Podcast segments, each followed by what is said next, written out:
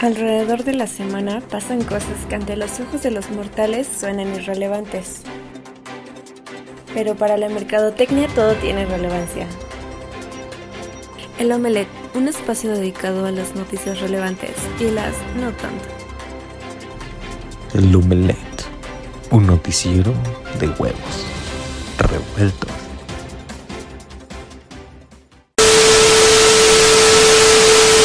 Sí, bueno, ¿quién tiene hambre? ¿Qué onda revueltos? ¿Cómo están? Bienvenidos a un capítulo más de El Omelette. ¿Cómo están chicos? Hola Carla, ¿cómo estás? ¿Todo bien? Excelente, Carlita, excelente. ¿Listos y preparados para abordar nuevos temas?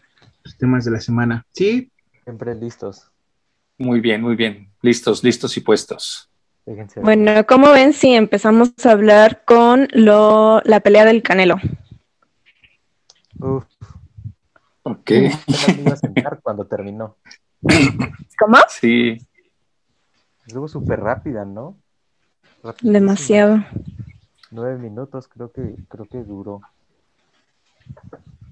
todavía, todavía no estaban las palomitas cuando, cuando todo terminó. Pero ustedes, ¿Pero ustedes cómo lo vieron? o sea, ¿qué piensan de, de este tipo de, de peleadores que, que le ponen? Porque de hecho había un gran revuelo porque decían que era un costal, ¿no? Que prácticamente habían puesto un costal. Es que hasta hablaron más mal de, del Canelo que del contrincante. Eh, ese, ese periodista en especial siempre tiene como problemas, ¿no? Siempre contra el Canelo, que nada más le ponen rivales como menores tallas que él y, y así, pero pues, al final no hay rival chico, ¿no? Quién sabe si alguien bien preparado o este, ¿cómo, cómo se dice? Bien ¿Entrenado? entrenado. Es que está muy raro. Yo creo que, que tratando de, de agregarlo en el, en el tema de marketing, ¿se acuerdan del, del síndrome del segundo producto? Sí. Entonces, este, se hace un esfuerzo así súper cañón porque sea por lo menos igual al primero. Y yo también escuché un, un conductor que le preguntaron que si creía que era mejor que Julio César Chávez y dijo que no. O sea, que obviamente el mejor boxeador de todos los tiempos mexicano ha sido Julio César Chávez. Y pues ahí vemos muchas cosas. Eh, muchas cosas, eh, ¿por qué? Porque acuérdense que los mexicanos traemos la bronca esa desde, desde la Malinche y todo eso. Entonces, eh, no es el clásico boxeador que viene desde abajo. Ese es un punto. Entonces, eso no le ayuda mucho a, hacer clic con, con, la audiencia. Que, que ahorita vamos, vamos, a ver por qué, ¿no? Además, este, viendo su, su branding personal o su estrategia de marca, es de tez blanca, pecoso, pelirrojo. Entonces, este, tal vez no, no, no encaje, no haga clic con, con, los aficionados. Sin embargo, es, es este, muy, muy, muy atractivo para las marcas. Entonces, este, vuelvo al, al, al, al estereotipo del, o al arquetipo del, del, boxeador mexicano, donde pues, son borrachos, mujeriegos, drogadictos, este, ese tipo de cosas. Y él rompe todo este esquema, rompe todo el esquema. Entonces, acuérdense, aquí, aquí en el país, volviendo un poquito a los arquetipos, pues este, nosotros nos identificamos o le damos más fuerza al tramposo, ¿no? Entonces, este, está ahí el, el, Chapo, está el Señor de los Cielos, y cuando llega alguien que sí puede hacer clic con las marcas, precisamente porque es lo contrario, disciplinado, trabajador, honrado, entonces, este, viene un problema fuerte para, o sea, como, como para la afición, eh, no checa, que, que, lo digo entre comillas, no checa porque finalmente genera mucho dinero. Al final, todos vimos la pelea, bueno, o todos es en lo que nos acomodamos para ver la pelea y, y, lo hizo bien. Entonces yo creo que tal vez este, este acabar rápido tiene que ver con, con estar tratando de, de, ya quitar la figura de que duraba tantos este, episodios para que, para que venga el, el tipo boxeadores mexicanos que, te, que, va a lo que va, ¿no? Es, este, esa es una opinión muy personal, pero no sé qué, qué, qué planteen ustedes o qué, o qué fue lo que ustedes observaron, ¿no? Pues fíjate Creo que, que sí tiene mucho que ver eso que muchas personas este, como que no se terminan de identificar con el Canelo, ¿no? Por, precisamente por la tez o, o porque no concuerdan con los valores que él representa. Entonces sí tiene como mucho que ver ahí. ahorita que hablabas de, de que terminaban borrachos y eso, eh, hay una película, yo creo como de los 60 que se llama Mi Campeón, este, que presentan a todos los boxeadores mexicanos, ¿no? Campeones del mundo en esos tiempos, y, y todos estaban mal, o sea, o habían quedado como medio loquitos, o tenían el problema de que eran alcohólicos y habían terminado su dinero con la prostitución y con las drogas. Este, sí, sí, yo creo que sí tiene que ver mucho eso, ¿no? De, de, de qué sentirte identificados. Hace poco creo que se celebraba todo lo de Márquez, ¿no? Que eh, todo el tipo de, del boxeador que era y que enfrentaba a uno de los, pues yo creo que de los mejores boxeadores del mundo, ¿no? A este filipino, ¿A Pacquiao? a Pacquiao, pero también cómo se cayó su, su imagen pública cuando salió con su boxer del PRI, ¿sí se acuerdan? ¿Cómo olvidarlo? Sí, entonces, ¿Cómo olvidarlo? también ahí se ve cómo se rompe, ¿no? O sea, tenía esa fuerza eh, con el público y cuando sale con ese, ese calzoncillo se cae todo. Pues es que yo no sé, pero yo había leído algo diferente, que de hecho el Canelo tenía como un mayor impacto por su apariencia, que es muy diferente. O sea, que está ganando a gente que es mexicana, quizá hablamos más de la clase alta, y este de, de los estadounidenses, de parte de Estados Unidos. Entonces eso hacía que fuera un gran vínculo para las marcas, o sea, que genera un mayor impacto. Por eso es que grandes marcas lo están patrocinando. Sí, además pensemos en, ay, perdón, Cristian, en, en, el aspecto de que son ejemplos a seguir, ¿no? Entonces los niños también, y, y, lo que dice, lo que viene a punta Carlita es cierto, o sea, ya no va enfocado al, al mercado de clase baja, sino que ya, igual, igual como todo, el, el, país va evolucionando, entonces las, las clases medias empiezan también a querer unos ídolos que no sean a donde quieres regresar, ¿no? Entonces dicen, no, mira, una persona que sí se está preparando, que sigue estudiando, que, pues yo creo que el, el, el, el, mayor éxito es la disciplina. Entonces, por ahí es, es lo que todos, este, lo que queremos para la, la niñez mexicana, ¿no? Que, que haya disciplina y, que, y que vayan despacito, o sea, porque también lo que ha pasado, como cualquier otro producto, de repente llegan rápido a la cima y cómo los mantienes es mucho más difícil. Y él está así como que va y, y, lo padrísimo es eso, ¿no? Que él sigue en la etapa de crecimiento. Él no está en madurez, entonces esa etapa de, de, crecimiento sirve mucho porque lo va, hijo, lo van manejando de una manera tal que sea un producto en el que ya que llega a la madurez, pues van a tratar de alargarlo lo mayor posible. Porque no nada más es lo, lo que decía esta Carlita, ¿no? No, no, no nada más es el, el patrocinio, sino ya todo, todo lo que va a implicar en merchandising, ¿no? Recordarán cuando él era parte de, de Chetos, ¿no? De, de, de, Chester Chetos. Entonces, todo eso ha logrado que se vaya eh, volviendo parte de, nuestro, de nuestra cultura. Bueno, y pues el manejo de su, de su marca personal como su marketing social. Eh, ya ven que cada rato suben videos. Hace poquito una niña le, le pidió unos guantes firmados para rifarlos y él pagó su operación o él ha puesto dinero para hospitales. Entonces, se, se, maneja muy bien por ese lado, ¿no? O sea, tiene todo, toda esa onda de, de ser un buen tipo a, a los ojos de, de, la gente. Sí, eso sí habló mucho de él. O sea, creo que la niña quería los guantes para venderlos y que se pudiera operar. Eso sí fue una buena técnica. Pero pues desde mi punto de vista, creo que el Canelo es el mejor producto del box actual del, de México. Y lo están, y lo van a seguir manejando, o sea, como dice Abel. Claro. Bueno, pero... Es que creo que, perdón, creo que es, es un momento ideal no nada más para él, sino para todos los deportistas mexicanos que anteriormente nadie los pelaba y ahorita se están dando cuenta de que sí son este, productos rentables. Entonces ya no es así como que, ay, pues este, el Pepino Cuevas o, el mismo Chávez, ¿no? Ya no son de los que, oye, pues que, te represente mi compadre o, los mismos de la familia, sino que ya van buscando gente profesional para que hagan de ellos unos, este, unos productos exitosos. Sí. Y de la Pero bueno.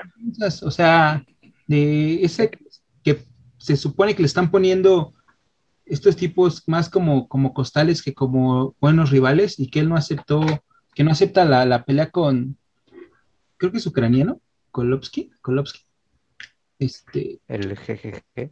Ajá, ¿qué opinas de eso, no? Porque sí está afectando su, su marca, sí está afectando su imagen, que no acepte la pelea con el tipo que sí ya está eh, como, como que fue el mejor del mundo en, ese, en esa categoría y que le estén poniendo estos rivales que, pues sí, a los ojos de todos no son como rivales para él, ¿no?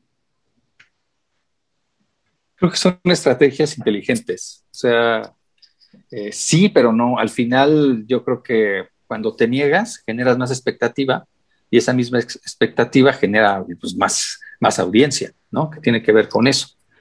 Y otra que decías de, que, sería como un producto eh, cuenta, la leyenda que, cuando TV Azteca tenía a Julio Chávez Jr., este, pues Televisa empezó a enfocarse mucho en, construir el, marketing del Canelo, ¿no? Que, también está bien, digo, empatándolo un poquito con lo que, con lo que pasa con los, con los equipos de fútbol. Entonces, este, pues eso ayuda a que tenga notoriedad y, obviamente eh, ir construyéndola para bien, que, también es, como un acierto para TV Azteca. ¿Y por qué ahora lo tiene TV Azteca? No, crees que están esperando como a generar, no sé, curiosidad para que esa pelea contra Golovkin, este, no sé, se dé ya cuando haya pasado toda la pandemia y pueda generar más ingresos? Pues no creo que pierdan. ¿eh? En entradas yo no creo que pierdan. Pero... No, no, pero imagínate todo el hype que estarías creando. Pues sí, Pero... Bueno, ya por fin se decidió. Pero este tipo eh, ya está viejo. O sea, yo creo que ya está en las últimas de, boxeador y yo creo que si empiezan a dejar pasar más tiempo, eh, en lugar de ser el pues, un encuentro espectacular, ya justamente sería pues pegarle al león viejo, ¿no? O sea, ya alguien acabado. Sería, ¿cómo lo ves tú? Como tipo Mufasa y Asgar o algo así. no, lo veo más como pues quizás eh, se tenga que hacer ya en un tiempo muy cercano, porque te digo, ya Golovkin va para afuera. Ya estaba en las últimas. Entonces, si no se apuran, eh, pues por ahí podría caer la de, bueno, le ganó a alguien acabado, ¿no? Pero puede ser una alianza de marca interesante, ¿no? O sea, eh, en esta pelea tal vez el, beneficiado en cuanto a imagen no sería el Canelo, sino el retador. Y, y, el Canelo no dejaría de ganar. O sea, obviamente en el aspecto de dinero no dejaría de ganar, ¿no? Gane o pierda pero este, pues sí, los patrocinadores eh, empezarían a, voltear, también los que patrocinan al, contrincante este, empezarían a voltear a ver a él, ¿no? Oigan, si él ya va de salida. Sí, dale, dale. No, dale. Ah. ¿Y es todo? Pero bueno, en resumen, ¿cómo les pareció la pelea? Estuvo aburrida, ¿no? Digo, apenas iba aprendiendo la tele y ya se ha acabado. Sí, la tuvieron que repetir. Es que tenían como una hora, ¿no? Lista para él. Sí. Y... No, pero ¿sabes qué es muy interesante? Que salió acompañado de J Balvin. Sí fue J Balvin, ¿no? Y el, el show que hubo antes. Entonces, este, pues sí, ¿no? Como que duró más ese show que, el show del Canelo. Sí, que su pelea. Pues yo la vi bien. La verdad es que es como un mensaje de decir, sé que no voy a tener contento a nadie y y pues ya mejor me empiezo a crear este, pues este tipo de famita. Te lo dije el episodio pasado, no hay publicidad mala. Y si alguien no vio la pelea del Canelo, te aseguro que con todo lo que generó después, conocieron al Canelo. Sí, los memes. No, no, no. No, pero, pero está bien, Chris. ¿Sabes por qué? Porque también, vamos a verlo ahora desde el punto de vista de ya de boxeo, boxeo, ¿no? De contrincante. Este, y si el otro estaba confiado en que se iban a aventar los 12 rounds. Y pues ahí también es un elemento sorpresa, ¿no? O si no, imagínate, no, pues se descuide y le das. Entonces por ahí también, este, hay que ver la estrategia del, del coach o no sé cómo les llaman aquí. Hace mucho salió una película que se llamaba Fuera del Cielo, que hablaba justamente del boxeo y de cómo les pagaban para dejarse caer determinado round. Y justamente hablaba de que ganaban más cayéndose que ganando la pelea. Pues también está muy Sí. interesante ese tipo de cosas, ¿no? Sí, pero eso es como que en los bajos fondos, ¿no? O sea, cuando no eres tan famoso. Ya cuando estás a este nivel, ahí sí es mucha responsabilidad, ¿no? O sea, ahí sí, digo, yo sé que la mafia y todo lo que interviene, pero ya en este sentido sí tiene más gente que lo, que lo proteja y creo que es un poquito más legal. Sí, Sería cuestión de, de- y aparte volvemos a lo mismo. Como no es un tipo de clase baja que necesite perder para lograr algo, pues no, o sea, por ahí no le puedes llegar, le podrías llegar por otro lado, pero por el aspecto económico no. Bueno, yo, yo creo que para contestar la pregunta de Carla, en resumen, creo que todos odiamos a, a este tipito de, de ESPN, ¿no? Al Faitelson. Ese yo creo que Pero no, no es que Pero lo ¿por qué odiemos, odio? o sea, ajá, no, no es odio, son, son comentarios que obviamente los hace, los hace informar Para para, generar. generar polémica, ¿no? Exacto, es marketing. And- André Marín y todos ese- esos tipos cuando salen en, en sus programas de televisión eh, le tiran mucho a la América, son fieles tiradores de la América, ¿no? Porque justamente todos sabemos que la América pues, es el que tiene más rating y todo, pero cuando hacen sus enlaces en, en Instagram y eso, son muy objetivos. Entonces ves que realmente crean un personaje, ¿no? O sea, es un personaje hablando detrás de, de eso. A mí me late mucho ese- esa onda, ¿eh? Digo, también me gustó mucho que Cuauhtémoc le pegara a Faitelson hace muchos años, pero... O sea, apoyas la violencia. No, y aparte hay una historia bien cagada detrás de eso. Hay, hay- creo que hay uno que se llama La Cascarita, un, un podcast, y ahí hablan de, de ese momento cuando le pegaron a, a Faitelson por una ventana a Cuauhtémoc Blanco. Bueno, yo creo que para terminar este es, sería eso, ¿no? Y me gustaría mucho hablar de justamente lo que pasó un día después en los Golden Globes. ¿Cómo los ¿Quién vieron? era su favorito para ganar? Híjole, la verdad es que este año no salieron tantas películas, ni, ni vi tantas series, creo. Más bien sí vi muchas, pero ya viejas. O sea, en lugar de, de Yo sí estuve de acuerdo con, con la de Gambito de Dama. Sí, ¿verdad? todos. Sí. Sí. Yo creo que después de, de Mad Men, este, es- está súper bien producida, el del ambiente, el generar eh, más seguidores de, del juego de ajedrez. Este, si ustedes se dieron cuenta, se dispararon las ventas de los, de los tableros de ajedrez. Y ya en los todos lados los están vendiendo. sí. Entonces, este, cuando una serie logra esto, este, independientemente de, de la calidad, que, que concuerdo con, con Carlita, tiene muchísima calidad, muy bien hecha. El, si tú ves la ambientación, wow, qué padre. Entonces, este, sí, un, un, un buen atino de Netflix, porque afortunadamente ahorita que tiene ya varios competidores, bueno, o al menos dos fuertes, eh, le, va a ayudar a ir haciendo lo que decíamos hace rato. O sea, y ahora cómo mejoro la serie, ¿no? Porque acuérdense que por mucho tiempo la que estuvo mejor posicionada y que decían que era la mejor de todos los tiempos era Mad Men. Entonces, ya después de Mad Men ya tiene competencia y lo padre es que va a otro mercado, ¿no? Porque Mad Men era así como que entre muy rucos o puro marquetero. Y ahorita Gambito agarró a los chavos, los agarró porque, porque la chava no era nada, nada común. Entonces, este, una chava rebelde, eh, pues, bien enfocada a lo que ella quiere. Entonces, sí, sí, como que marca un parteaguas en, en, en, el, en el aspecto o en el esquema de las series. Y vamos a ver qué sigue, ¿no? Porque hay unas, digo, acuérdense de Dark, eh, fue así como que, pues hizo mucho ruido y todo, pero, pero ya, ya no, no es algo que, que, verías constantemente. Y Gambito sí. ¿Estás hablando de la mejor serie de todos los tiempos? Como Mad Men. Este, ah, bueno, sí, que, que, eso es lo que, lo que decía el, el, dueño de Netflix, ¿no? Que para él le parecía la mejor serie del mundo de todos los tiempos era Mad Men. Ah, Qué mala decisión quitarla de su catálogo. Es que no las quitan, van y vienen, ¿no, Carla? O sea, creo que hasta las reservan todavía los derechos para comprar un refresco y luego volverlas a meter Ah. en el lanzamiento. Sí. ¿No siguen las cuentas de Twitter o así? Los mismos seguidores dicen, ¿qué onda? ¿Cuándo regresa Gambito? Ya quítenme a la Betty la Fea y pongan tal, pongan cual.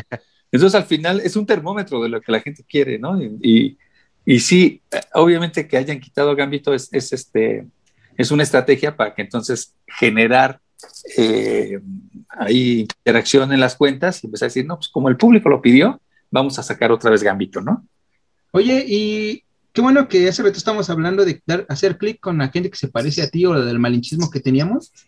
Eh, Yalitza Aparicio este, condujo los premios un ratito y le tiraron cabrón, ¿eh? Justamente es la diferencia, ¿no? El Canelo Güero y la Morena. Y pues entonces, ¿en dónde está el clic, no? Eh, Nada nos parece. Pues a Sergio Goiri no le gustó eso. pero- Ay, y aparte, de Sergio Goyri, hay algo muy interesante. Su sobrino, no sé si estoy bien, ¿eh? pero lo leí apenas. Su sobrino le diseñó el vestido. Y justamente eso decían, esto no le gusta a Sergio Goyri, ¿no? Que su sobrino haya sido el diseñador del vestido que usó Yalitza ayer. Y es que yo creo que finalmente es estrategia, ¿no? Sí, sí, sí, pero es justamente eso, ¿no? Nada nos parece. No, queremos al moreno por moreno y no queremos al güero por güero. No, hay este, de hecho hoy, hoy vi un- un- una noticia donde hablaban del, de la discriminación en México. Y, y lo más curioso es que los más discriminados eh, son, son dos. Bueno, la población indígena, lo- la comunidad LGBT y los morenos. O sea, dices, pues eh, o sea, el 90% de los mexicanos somos morenos, no, sé hacia dónde va, hacia dónde va la, la, la cuestión, o, pe- pero sí, entre, entre nosotros pasa, y, y yo lo comentaba con, el sábado con, con mis alumnos del sabatino, eh, la discriminación no es en todo, eh, o sea, en el país, sino que en, en un salón de clases te das cuenta de la discriminación y, dices, pero espérate, o sea, estamos, o sea, somos un, un grupo muy reducido, pero al final un, grupo de, no sé, de 20, de 30 personas no es más que una foto de un país y ahí nos damos cuenta de, ese tipo de, de inconsistencias que existen en esta, pues en esta sociedad, en esta, me parecemos tejanos, ¿no? Es curiosamente decían de, de los tejanos es el, es el país que se formó con, con, más gente de varias partes del mundo y, y ahora resulta que ellos no quieren que nadie llegue, no quieren a los inmigrantes. Espérame, Texas no, no se formó, de, no fueron de generación espontánea, güey, o sea, es, es, es lo que pasa aquí, ¿no? O sea, no, no, resulta que cuando llegaron los españoles, aquí no éramos este puro güerito. Entonces por ahí, por ahí vienen cosas este, dignas, dignas de, de análisis, definitivamente. Bueno, y también como vieron lo del premio que ganó este, ay, ¿cómo se llamaba? El que hizo de Black Panther. Eh, Ah, el finado. Pues. Pues es que UPD. se lo dieron ya por, Yo también sentí eso. ya como, Para curarse en salud. Ajá, va. como que ya lo habían olvidado y eh, pues, órale, les recuerdo que se murió. Algo así. Sí. No, quizá yo creo más por el hecho de que haya fallecido, ¿no? Ajá. O- Sí, sí, Es cuando los actores vivos han de decir, ¿y yo que me tendré que morir para ser reconocido? Exacto. Leonardo DiCaprio, ¿no? No se murió, pero tardó años y años en ganar. Pero estuvo bien porque cada vez hace las cosas mejores. Si no se hubiera ahí, este, ¿Estancado? eh, sí, ahí este, dormido en los laureles. ¿Te gusta Leonardo DiCaprio, Carla? Obvio. ¿Tú sabías que él iba a ser Spider-Man en los 90? Sí, creo que sí había leído eso. Ya había un rumor de que iba a ser un cameo de Spider-Man en la nueva película de Spider-Man. Y también dijeron que ibas, o sea, que iba a ser como una opción entre los Iron Man, o sea, para interpretar a Iron Man. Sería cool, ¿no? Él y Tom Cruise y no sé quién más. Sí, est- estaría chido que lo hicieran. Bueno, a mí sí me gustaría. No, no, no, no, no. ¿Por qué no? No, fí- fíjate, yo estaba pensando que lo habían rechazado porque a Christian no le, no le había gustado. Pero mira, le vo- a- volviendo a hablar de inconsistencias, este, ahora sí le gustó a él. No, sí. Nada más porque a nosotros decimos, no, ¿cómo crees? Le dicen, no, sí, Leonardo DiCaprio sería un buen Spider-Man. A mí me gustó mucho cómo interpretó, o sea, El Renacido y El Gran Gatsby. Me encantan esas películas. Pues es que no tiene mala, ¿no? Sí, no, creo que le echa mucho empeño. En Sí, Django, sí, en de regular a, a bien, pero no, bueno, de regular excelente, pero que digas, ay, DiCaprio, una mala, no creo que, digo, la, esta, la emblemática de Titanic, creo que él rescata la película. No sé, Está, está no chido. sé qué piensen. Hay, hay una película de, de Tarantino, digo, ya bien salido es un poquito del tema de DiCaprio. Hay una película de Tarantino donde iba a participar este tipito que hace películas bien raras. ¿Cómo se llama? Ah, Adam Sandler. Este, ah, yo creo que Johnny Depp, este tipito que hace películas raras, pues Johnny Depp, ¿no? Es parte de Tim Burton. Iba a participar. Y dice Adam Sandler, nada que ver con, lo, Ajá. con la definición que dio. No, pero Sí. Raro. Las películas de Adam Sandler tienen todo menos raras, son este, Sí. más bien como predecibles, ¿no? no todas están chidas. hay- pero justamente eso, a eso me refería. Imagínense a Adam Sandler como han visto Bastardos sin Gloria. Sí. Él iba a ser Sí. el tipo del bat. Él estaba, ya lo habían llamado para que él fuera a ser el tipito del bat. ¿Se lo imaginan en ese papel? ¿De, ¿Del de Brad Pitt? No, del. No, ¿has visto del el judío. Ajá.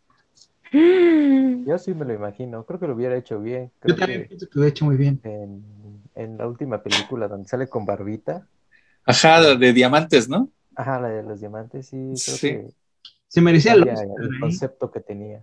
Puede ser, ¿eh? Porque esa es la única película que he aguantado completa de él. Ah, se Sí, merecía este- un Oscar. Por eso se merecía un Oscar. Y de hecho también hubo mucha polémica porque ni siquiera lo nominaron. Y ganó un premio que es como, eh, como para el cine. ¿Cómo se llama este cine? Eh, Los Kid Choice Eh, Awards. Alternativo. alternativo, ajá. Eh, a, a mejor actor. Miedos. Yo creo que sí debió haberlo ganado, ¿eh? Pero ¿por qué? Pues ¿Por qué sí. merecía el Oscar. Porque es un papel chidísimo en la de Diamantes. La neta es que está muy cabrón. Y quizás ni siquiera ha ganado, pero sí estar nominado. Yo creo que parafraseando a Sheldon Cooper, este, hay que hacer una, un buzón de sugerencias, este, Cristian, para que, para que pongas a los, a los nominados. La neta es que yo creo que debería estar en la academia. Yo Sí, voy a nominar yo, van a ver. Guarden. Ah, sí, es- como Betty la Fea. Sí, no, no más. Si llevas como referencia a Betty la Fea, pues no, no creo. ganado a don Armando, ¿eh? Papelazo. imagínate, ¿no? Este, Cristian presentando, bueno, y aquí en los papeles de personajes raros, tenemos a Ben Stiller, Adam Sandler, este, ¿cómo se llama el mexicano? Este güey, ay, el de la familia Peluche, Eugenio Derbez. El, Eugenio Eugenio Derbez. Y el ganador es Eugenio Derbez, ¿no? La, la nominación de, de Cristian.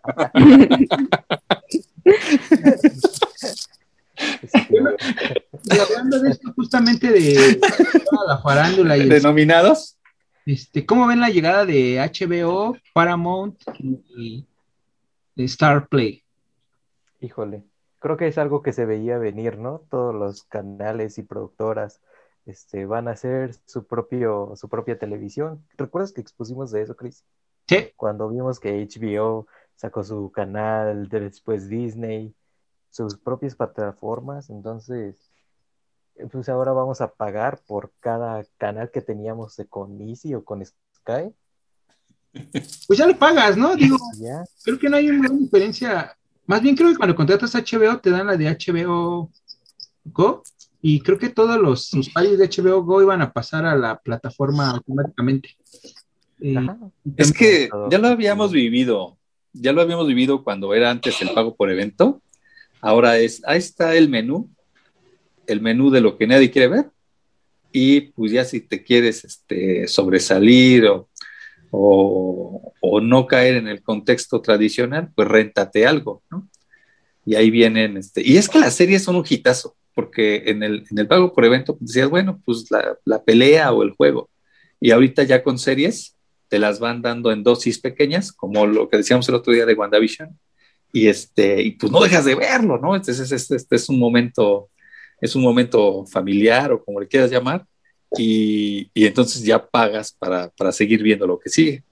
Pero está muy padre. Yo, yo creo que aún, aunque pagues de todo, no se compara a lo que pagabas cuando tenías cable, o sea, porque era, no sé, como entre 700 y 900 pesos de cable y, y tenías que adecuarte a los horarios. Y ahorita no llegas a pagar estas cantidades y, y, lo ves a la hora que quieres, las veces, las veces que quieres, lo puedes bajar, o sea...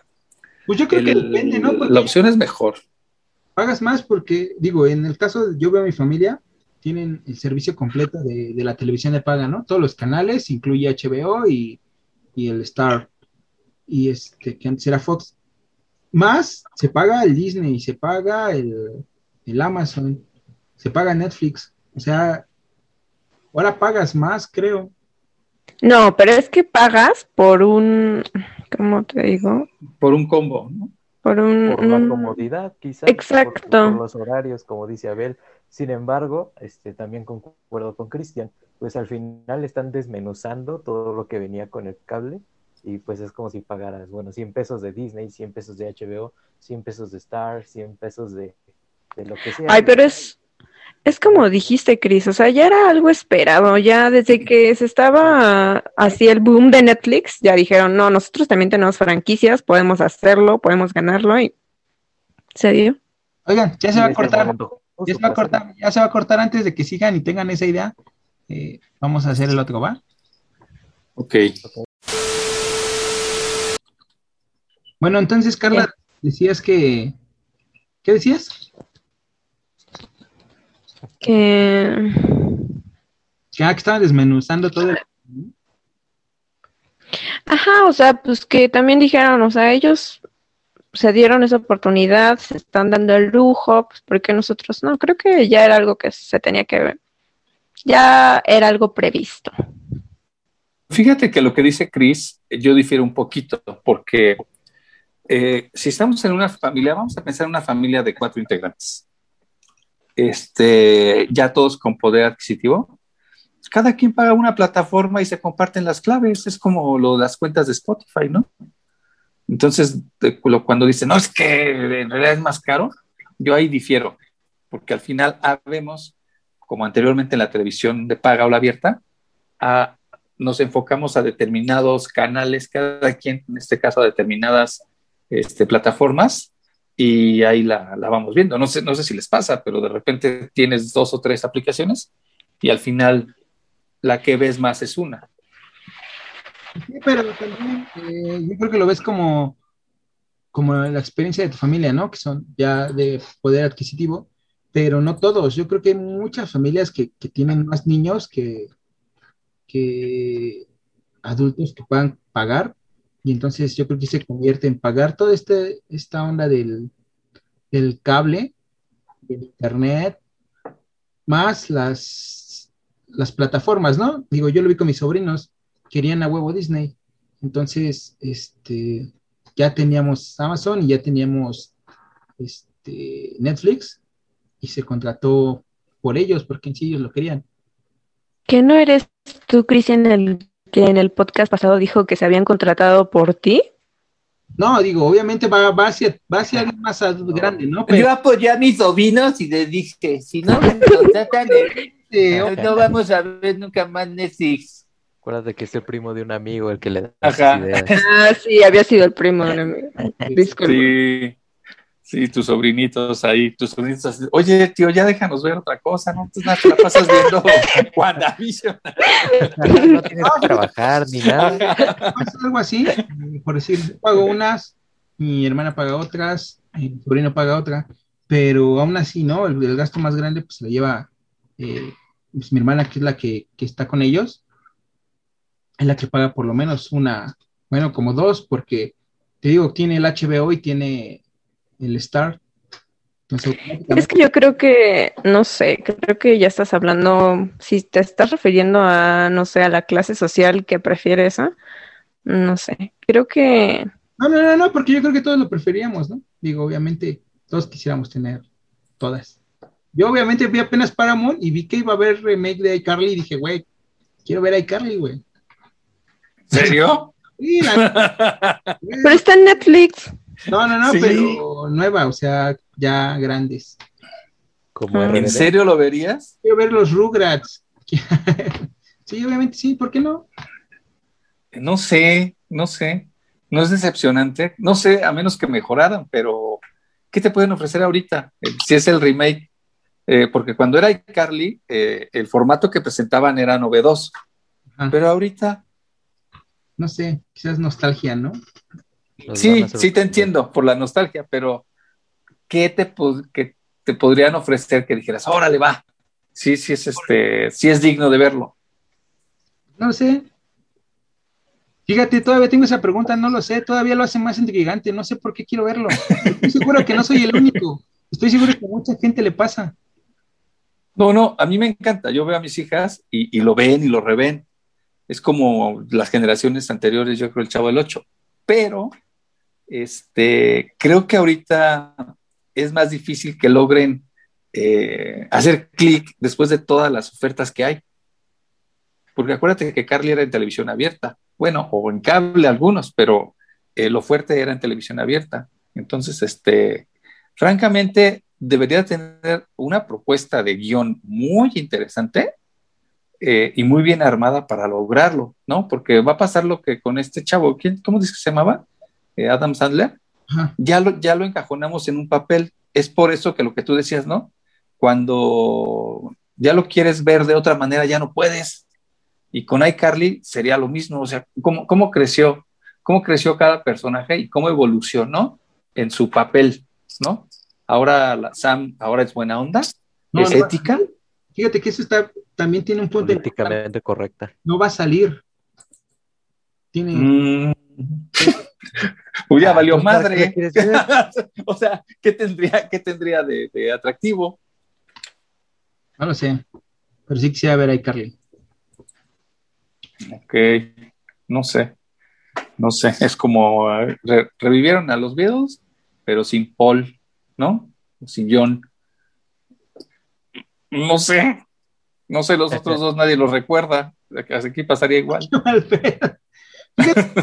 Hablando de remakes, ¿ya vieron el de RBD? Eh, sí les gustó. Ah, yo no entro, yo ahí sí no entro, pero ¿Quién es RBD? Ah, no es cierto. Ay, ¿nunca cantaste Sálvame? soy rebelde.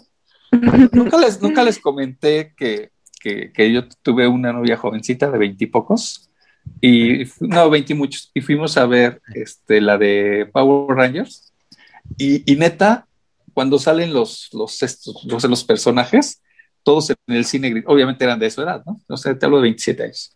Y todos, go, go, Power Rangers. Entonces, ¿qué, qué, qué pasa aquí, no? Pero es, es, es el, el- lo interesante de los remakes, que, que es lo como dice Cristian, yo no lo podría creer si no lo hubiera visto. O sea, si no lo hubiera visto, yo, güey, no mentes. Pero sí, este, suena, tal vez este, darle la oportunidad, pero sigo con muchas dudas en el caso de ella, porque RBD obviamente es, como un producto más local, eh, comprado con iCarly, ¿no? No, pero fíjate, yo no sabía que era original de Argentina. Y. que esta serie, de la vela. esta serie la van a traer como un seguimiento de la serie argentina, ni siquiera como la mexicana, pero con los personajes de México. O sea, hay un revoltijo ahí. Pero ya abrieron así como su, su elite de México. Mm, Bueno, Pues Puede puedes ser. tomar ese curso, ¿no? El que ya llevaba Dana Paola. Pues, quién sabe, pero Ah, Paola no está ahí. de Roberta y Mia Colucci. Pues, quién sabe, se, se- se oye interesante, no habría que verlo, digo. A mí tampoco me gustaba, la neta es que yo en ese tiempo donde RBD era bien sonado, yo era, estaba en mi época de punk, así. americanista, ¿verdad? Sí. Y siempre es lo que no se puede negar. En América. Yo sí veía RBD. Nunca fui RBD. Me Ok. imaginaba cantando en el Nevado de Toluca, sálvame. Sálvame. Obviamente me sé las canciones porque, porque pues, todos las saben, Porque el primo de un amigo las escuchaba. pero no, nunca, fíjate que nunca vi RBD. No, no, nunca me atrapó. Y era como de la edad. ¿Tú, Carla? Sí, pero es que siempre fuiste un rebelde. ¿No?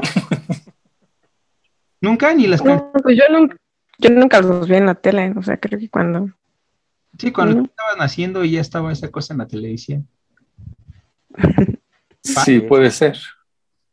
Pero también todo esto habla del sesgo de edad, ¿no? Eh, siempre les recuerdo la película de Comando Especial porque pasa mucho, o sea, digo, no se llevaba mucho en Comando Especial, los personajes no se llevan mucha edad, son pocos años, pero se ve el, el sesgo cultural, ¿no? Eh, ellos pensaban que es- este ser malo era cool y cuando llegan a la escuela empiezan a, aventando las cosas y todo, ¿no? Y los chavos se les viendo como, bueno, eso ya no está bien, ahora lo chido es ser eco-friendly, ser amistoso con la naturaleza, ser amable. Entonces sí, sí se ve mucho realmente. Pues sería cuestión de ver, de ver qué, qué ofrecen para, para ver cuántos atrapa y cuántas no. Es que, es que es bien diferente, o sea, porque yo lo veo cuando existe el, reencuentro ese de Timbiriche, tú veías a las hordas de 35 a 45 años eh, alocadísimos, ¿no? A verlos. Pero no sé, no lograron cautivar a, a las generaciones más jóvenes. Entonces no sé con este, con este remake que tú mencionas, hacia dónde, hacia dónde se dirige o cu- cuál fue el estudio y hacia qué segmentos va, va orientado. Pues Eso hay que verlo hasta el próximo año. Este, yo creo que ya para acabar este podcast, quedaría el último tema de la semana que lo propusiste tú, Abel, que era el rock. Rock y humor como ingredientes de campañas. ¿Qué nos cuentas? Ok, pues no sé, eh, porque tenías otro, pero no sé si no lo quieras ver, que, que- que me parece digno de, de- de tratar cuando hablabas de la serie esta de las dos mamás, o cómo se llama. Ya del Madre solo hay Ah, dos. Publicidad. que este, la publicidad que, que encontraste de, de los este, arquetipos mexicanos, ¿no? De la morena arqueada y, la- y la otra que es de clase alta, que obviamente tiene otro papel en la, en la sociedad. Y este, y cómo lo, pues cómo, cómo lo veían, más bien cómo lo ven ustedes, porque eh, en- en- para nosotros es muy normal desde que nosotros los pobres, ustedes los ricos, o ustedes los ricos, nosotros los pobres, no me acuerdo de eso. Desde ahí ya venían estos arquetipos, entonces están muy arraigados a nuestra cultura y por muy criticada que sea la serie, eh, está, en los, está en el top 10, pero, pero está bien cañón. O sea, la de Tomai- Tomatoes, esa que, es, que, que pone los puntos malos a las películas y las series, le da un 88% de aprobación. Entonces, este, eh, no sé, no sé si nos guste, retomando un poquito lo de, lo de la discriminación, si nos guste que, que nos pongan en ese, en ese nivel de, de, pues, de estas personas sin futuro, o que solo puedes tener futuro cuando alguien te apoya. Yo creo que muy, muy a la, a la, a la vieja escuela de las novelas mexicanas, pero muy bien probado. O sea, ahora no es el, el príncipe azul rico que se enamora de la, de la criada, ¿no? De la Mariela del barrio, sino que ahora la, la señora de clase alta ve una oportunidad con, con una chiquita, una chiquilla de clase baja. No sé. No sé qué opinan ustedes. Pues es como dices, ¿no? Ya es, es un producto muy probado, no lo vemos eh, raro. A mí lo que me llamó la atención es que este tipito que, donde encontré esta información, eh, lo, lo describe muy bien, ¿no? Digo, lo voy a leer. Dice, toda una tesis de clasismo y, del racismo de la cultura mexicana en dos imágenes. La rubia formal acomodada, espalda recta, colocada eh, barrera con la mano, la morena, desbalanceada corporal y anímicamente histérica, agresiva, encorvada. Entonces, este, bueno, voy a poner aquí la imagen cuando se edite eh, para que se vea que se vea realmente eso. Y, más bien como el lenguaje corporal y el tipo de fotos habla mucho, ¿no? A mí es lo que realmente me interesa, hasta el, tipo de color de- del fondo de, las, de ambas fotos. eh, te, te habla mucho del- de la clase social, ¿no? Ya ni siquiera tienes que, pues como ver la serie, sino ya sabes automáticamente de qué va a tratar y por qué punto te van a llegar. Está en cañón. Está, muy cañón porque no es nada nuevo, ¿no? Este, yo te voy a leer otro, otro, otro segmento. Dice Clasismo y novela en México, Carlos Monsiváis. Ah, sí, las mujeres ricas y orgullosas conoce- conocerán, conocieran cuánto vale ese amor ardiente y puro que se enciende en nuestros corazones. Si se reflexionara para que nosotros, pobres hombres a quienes la fortuna no prodig- prodigó riquezas, pero sí la naturaleza nos dio un corazón franco y leal. Entonces, este, es cierto, o sea, no- nosotros, o bueno, nosotros, este, eh, ese segmento lo, lo ve como que, bueno, sí, son ricos y todo, pero nosotros, y de hecho ahí se ve en la serie, ¿no? Nosotros los pobres entendemos mejor a nuestros hijos. Nosotros sí les podemos dar leche materna. Entonces está, está fuerte, está muy romántico. Y, y es, y ese romanticismo le da, le da valor como producto, creo yo. ¿Cómo se llama el tipo que escribió Los Olvidados? ¿Qué hizo la de Los Olvidados? Luis Buñuel. Buñuel. eso es lo que te iba a decir. Fíjate eh, que que romantizan la pobreza. sí, la visión de Ismael Rodríguez con el romanticismo y como dice Vic, de Luis Buñuel con, con la, la realidad cruda, ¿no? Sí, no por ser pobre eres honesto y leal. Y...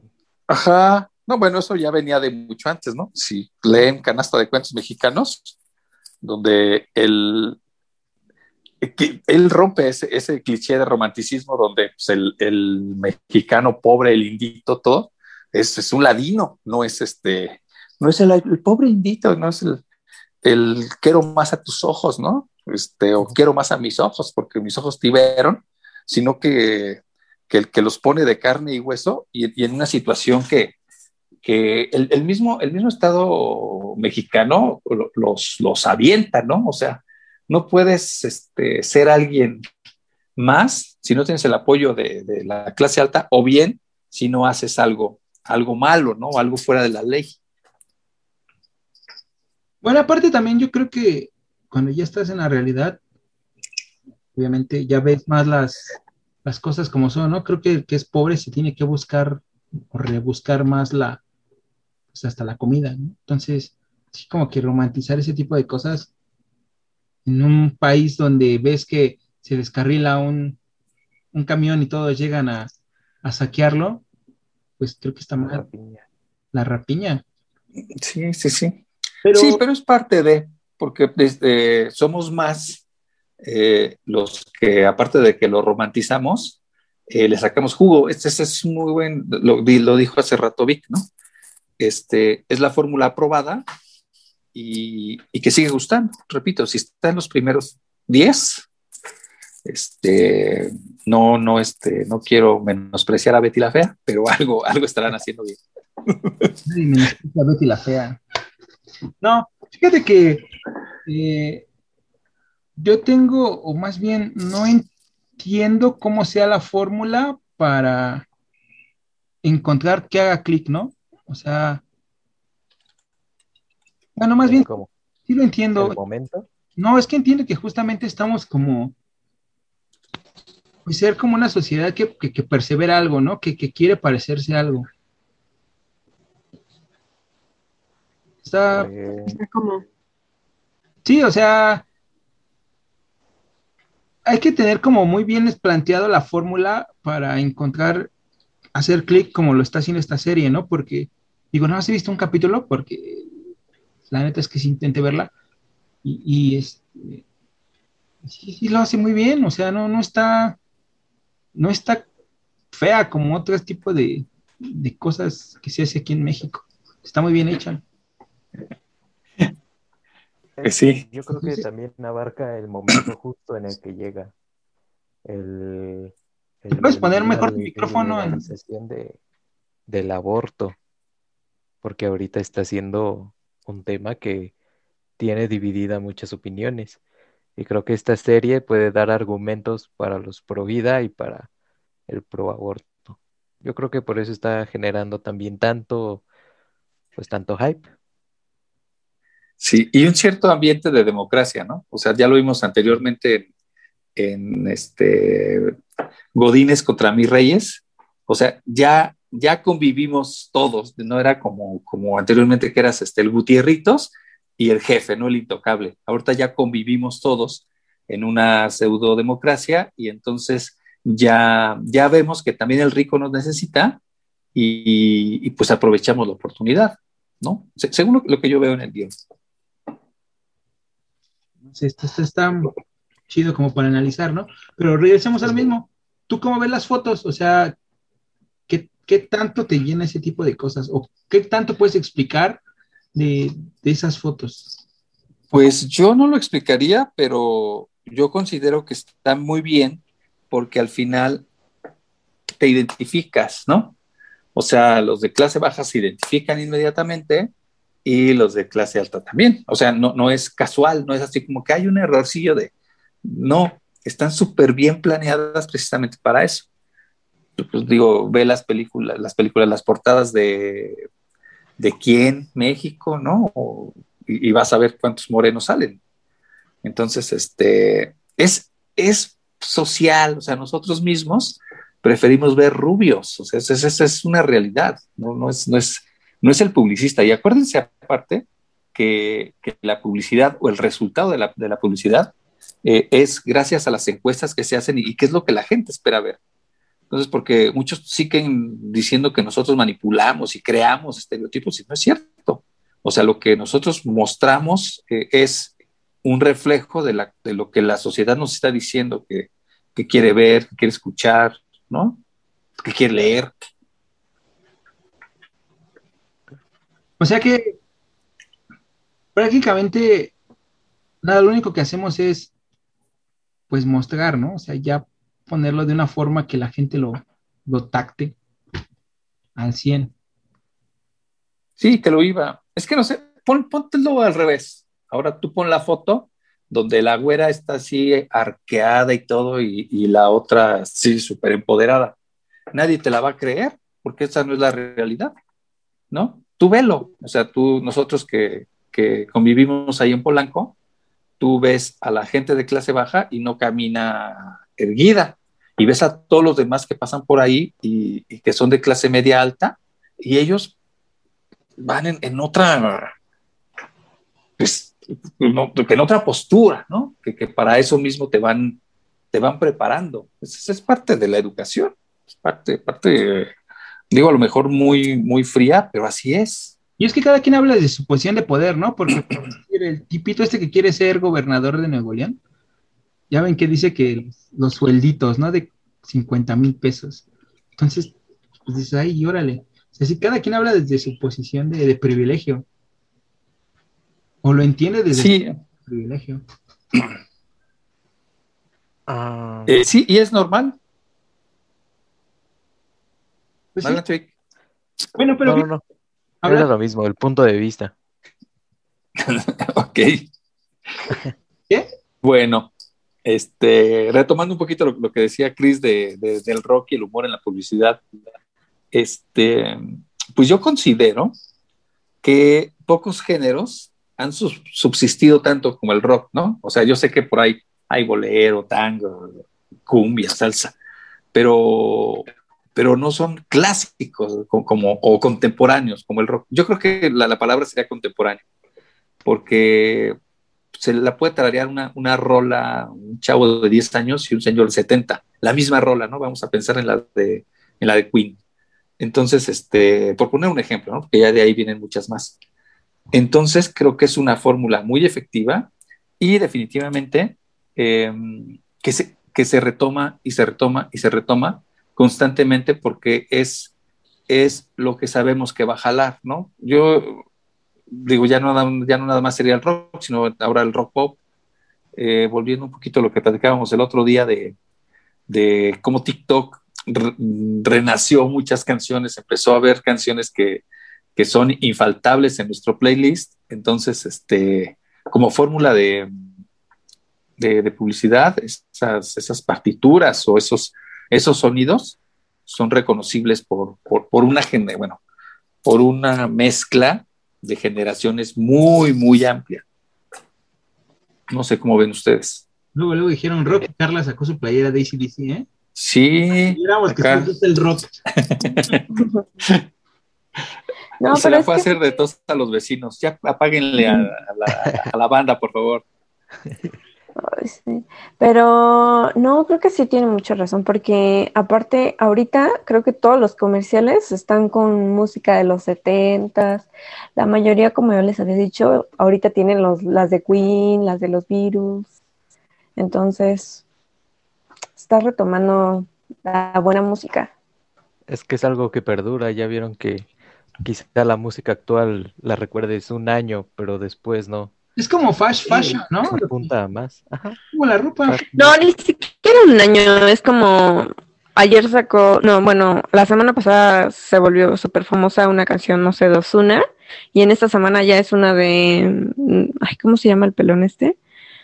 Pitbull, Abel, el babo. el. Este, mm, Este, Bad Bunny. ajá. Ah, Salinas de Ah. Gortari.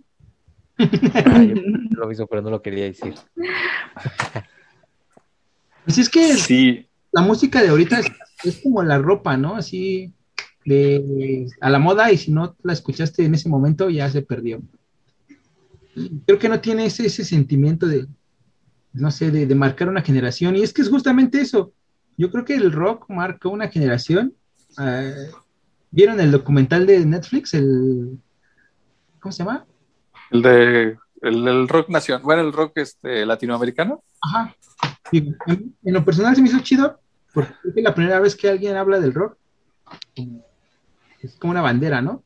Así, o sea, más bien con el alcance, no es la primera vez que alguien habla así, sino que con ese alcance, Ah. la, la plataforma. Este, también se me hizo, pues sí faltaron muchos, ¿no? Y que incluyeron cosas. Digo, Yo es- te iba a decir eso porque eh, el 11, no me acuerdo si era el 11 o, o un- o el 22, tienen un programa de las bandas, pero de las bandas, porque acá pasaron así como a la grunge, por decir algo al tri, ¿no? Pero en el programa que te digo, venía El Mara, Luzbel, esos grupos que, que también marcaron ciertas generaciones y, y los pasan en los masivos y Tex-Tex, todos esos, que, que finalmente eh, están dejando ir ese tipo de oportunidades ya más locales. Entonces, este, empezar a, a hacer el, eh, oye, y el de, se me fue el nombre de- del, del programa, pero ¿por qué no? Ahora lo hacemos eh, más local, ¿no? De los, de los underground, por decir algo, los no tan comerciales, y que lo empezaran a buscar por ahí, que, que es una, una, una buena forma de, de también hacerles un tributo a esos grupos, porque, digo, yo los conocí por uno de mis hermanos, pero sí como que tenían sus segmentos muy particulares. Y por otro lado, bueno, También ¿Eh? el primo de un amigo. el primo de un amigo. No, sí, sí, te, te juro, te juro. Este, y, y no, pero lo, lo más chistoso es que sí, eh, ya en las fiestas, ya, ya después de dos, tres copas, todos nos sabemos ese, ¿no? La de El Vagón, no, no me acuerdo de esa canción, la de turu, tururú, que no me acuerdo cuál era el grupo. De, sí, el del vagón, pero bueno. Eh, pero ahorita que dicen de la música, también hay que tener en cuenta que no es, no es que sea este, moda pasajera o fast fashion, sino que las plataformas que hay ahorita tienen una oferta ilimitada. Entonces, este, compáralo cuando pues, oías este, dos o tres estaciones de radio, todas muy bien definidas a lo que había, o te comprabas tus discos eh, si tenías el poder adquisitivo, o tus cassettes, lo que sea. Y ahorita ya, con el poder de, del touch, puedes oír playlists de, de, lo que se te antoje. Entonces, este, yo creo que es, es, es un gran logro que el rock siga vigente habiendo aún tanta competencia en, en general, ¿no? Porque puedes, uh -huh. puedes encontrarte lo que sea y de cualquier país del mundo. Sin embargo, la, las clásicas ahí siguen, ¿no? No, es que lo que te decía, eh, creo que cuando pasa este documental, la gente se vuelve a fijar en el rock. Digo, a mí en lo personal no me gustó, está bueno, pero no me gustó. Se me hizo que faltó muchos. Se me hizo que faltó alguien como Chava Rock para hablar de- del rock mexicano. Bueno, pero se murió. No, está vivo, güey, es un periodista. Sí. Ahí cuando puedan ver algo de Chava Rock, yo creo que es uno de los mejores historiadores del rock mexicano, este, o más bien del rock en general, ¿eh? Es un tipazo. Y, es, y lo puso otra vez, ¿no? Lo puso como en la mesa. Creo que este es el mayor logro de, de ese, de ese documental, volver a hablar del rock. Creo que era lo que necesitaba para que alguien más eh, lo pudiera escuchar, pudiera poner un playlist por ahí. Este, y creo que no tiene fecha de caducidad, ¿eh? Se me hace yo creo que el ritmo primero es más fácil, ¿no? o sea, son cuatro tiempos, más pegajoso, o sea, cuando empezó la balada rock, yo creo que ahí latinaron a- al, al 100 a, a todo esto. Y justamente por lo mismo que es una algo que no caduca, creo que va muy bien con todo este tipo de, de campañas. Sí, pero también, también sabes que es que no es solo la, publicidad, sino, bueno, vamos a pensar en la, la película de Queen, este, la película de Joker, entonces, en- digo, hasta eh, en las de Avengers, ¿no? Cuando ACDC participa, todo eso, entonces empieza a generar más, este, pues más ruido y, no dejan que, que se olvide. Entonces, por ahí, por ahí es este, un buen momento para, para el rock y que no lo dejen. Pues digo, no, no, no creo que muera, ¿no? Y tú que eres, por ejemplo, de las películas clásicas, de Volver al Futuro también, ¿no? Pues este, las, el soundtrack tiene mucho, mucho atractivo, entonces eso, eso les ayuda un montón. En la misma serie que platicábamos el, el episodio pasado, ¿no? En The Voice, tiene unos rolones que dices, ¿cómo crees? Entonces, este, eh, ya no sabes si oír, si, si oír la película o verla, ¿no? Digo, si oír la serie o verla. Entonces, por ahí tiene, tiene mucho atractivo, ¿no? Y cómo las escenas van tomando forma, que es lo que pasa también en la publicidad, ¿no? La escena toma forma, es todo el, el copia, el argumento, y, y tú, ¿no? Tu nostalgia, todo lo que te quedas después de ver eso. Entonces ya no es ni siquiera el producto el, que te, te atrae, sino que es todo un, un mar de emociones que, que no te permite olvidar esa, esa campaña, ¿no? O esa publicidad. ¿Han visto un canal que se llama Te lo dijo el chumbo? No, yo he visto uno que se llama Te lo dijo Adela. Busquen ese de que te lo dijo el chumbo. ¿El chumbo? ¿O ¿Cómo? Chumbo. Es- no, no, estás, no nos estás albureando. No, no, no, no. Y fíjate que este tipo habla, habla de la historia de la música. Este güey es productor de reggaetón, pero habla de la historia de la música porque es un tipo que neta sabe mucho. O sea, musicalmente es un, no sé, un oráculo ahí, es- este carnal. Y habla de cómo evoluciona, ¿no? Cómo pasa de un género a otro. Toda la música, ¿eh? No nada más habla de rock, habla de reggaetón, habla de las mezclas de, de música, que estaría como chido aventarnos un programa de un video de él, o sea, para, para analizar. Y, habla de cómo las canciones eh, pasan o, o tienen la trascendencia para, pues, para pegar a, las, a todo tipo de generaciones.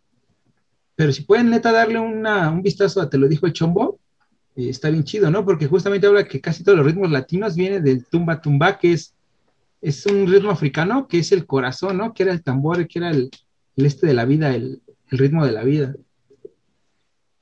Entonces, Que yo ya me suscribí. El chomo explicó por qué no habla como locutor fuera del estudio. Ajá. Está chido. Es un afroamericano, ¿verdad? No, es. Bueno, parece. O yo tengo poco brillo. Pues yo como se ve negro no lo voy a ver.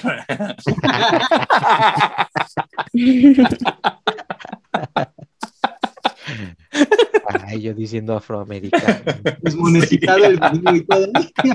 Tú bien, tú bien políticamente correcto pues, con lo que salió.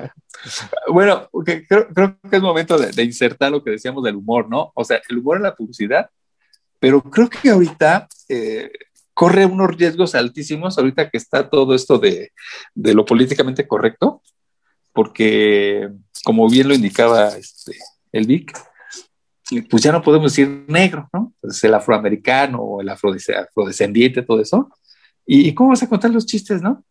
Pues no, no era un enano, era este, una persona baja de estatura. O sea, pierde todo, todo el sentido, ¿no? O ya no es la gorda, era alguien con, con sobrepeso. Entonces ahí viene, hijo, eh, el, el, humor como todo va a migrar a algo que tenga que pasar por, por, este, por censura y entonces vamos a ver cómo, cómo se va convirtiendo una, un guion en algo que no se parece nada a lo que originalmente se le ocurrió al guionista. Ah, hay un video de unos tipitos que hacen, unos tipitos que se llama ¿Qué parió? Que justamente hablan de ellos planean un comercial y lo llevan, ¿no? Y lo presentan en, la, en, la, campaña con su jefe y el jefe les cambia todo, ¿no? Y entonces, por decir, empieza, imagínate eh, un tipo caminando por una calle y este, que salen zombies, ¿no? Y, la besa. Y entonces este tipo dice, no, pero mejor hay que cambiarlo por un influencer, ¿no? No puede ser un actor cualquiera, Wherever Tomorrow. Entonces el tipo empieza, bueno, Wherever Tomorrow, camina, y lo vuelve a hacer y dice, no, pero mejor que tengan pistola y que no sean este, zombies, que sea una multitud que está enardecida. Entonces ves cómo justamente la censura va cambiando la idea de un comercial que tenían a algo totalmente distinto. ¿Se acuerdan del portero de Derbez? Sí. Hablando del próximo ganador del Oscar. Este, estaba bien padre eso que hacía en, en, en, con la publicidad, porque al final era destrozaba el comercial y, y generaba aún más engagement en, en la audiencia. Que, que, que, que, es un gran logro. La verdad es que este, yo, yo, creo que, que, él ha hecho cosas geniales en México, ahí sí, en México, no, no en otros lados, pero, este, pero ha hecho cosas interesantes. No sé, no sé qué piensen. No sé qué opine Carlita. Ah, sí, es cierto. ¿Eh? Despierta. Ya se puso su playera de la que no, no, no eres tú, soy yo.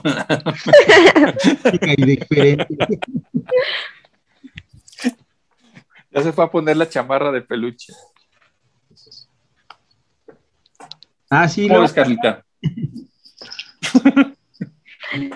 No, no, disculpen, no, no los, no los escucho. Oh, oh, oh. Ah, qué mala onda. Y golpe bajo. Córtale, mi chavo. Sí, pues ya. Ya sí, Carlita. Ya. Como último, Carlita no Carlita tiene nada no que. escucha. Sí, imagínate, imagínate los 10 este, suscriptores que tenemos. Cierto. sí. Saludos, mamá. Que lo lograría, ma. Te prometí que te iba a mencionar.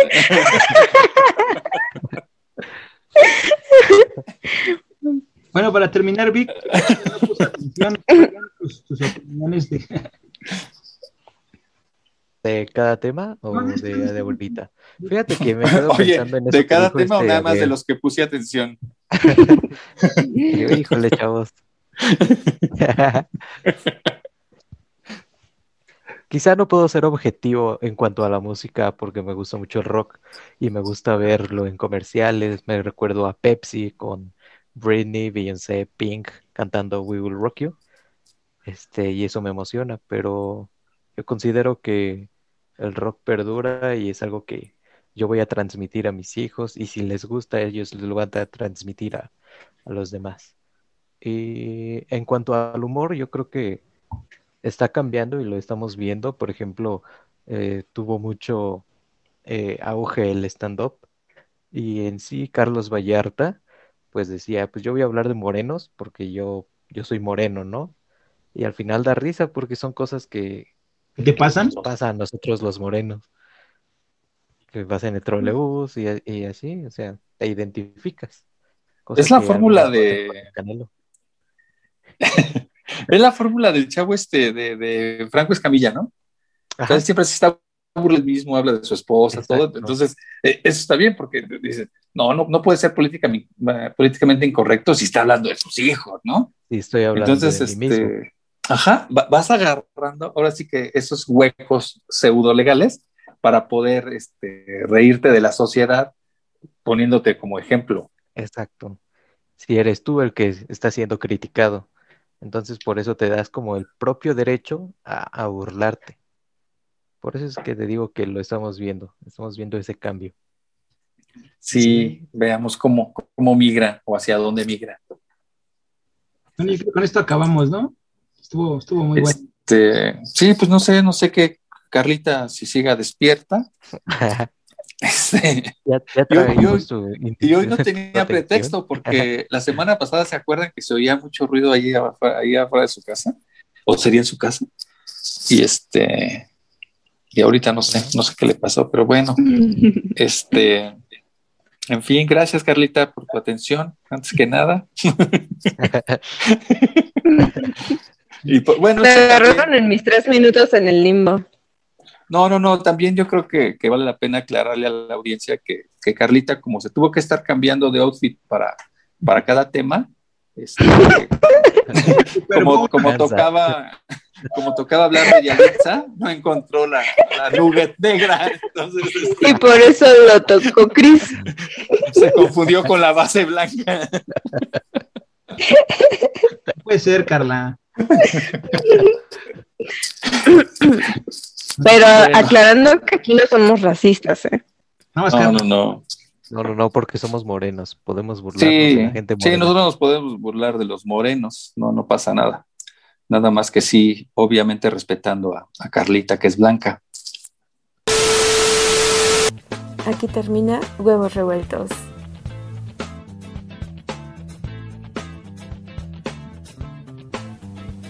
Pero no te preocupes, nos vemos la próxima semana.